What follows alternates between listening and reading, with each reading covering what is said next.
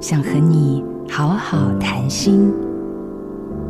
十六岁那年，父母亲失踪，被家里遗弃的我，勉强生存了下来。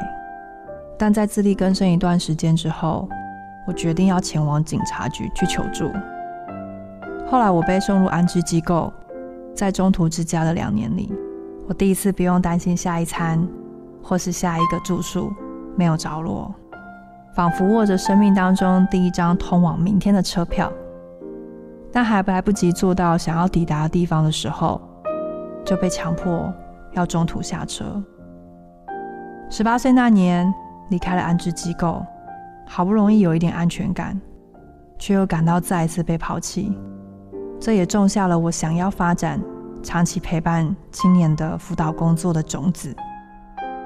那个十八岁。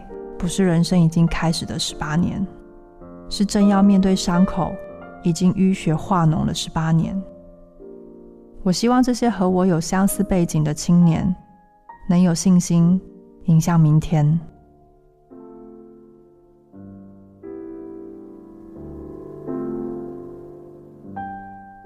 我没有家，但能给孩子一个家。我是雷娜。好家庭联播网，中部地区古典音乐台 FM 九七点七，北部地区 Bravo FM 九一点三。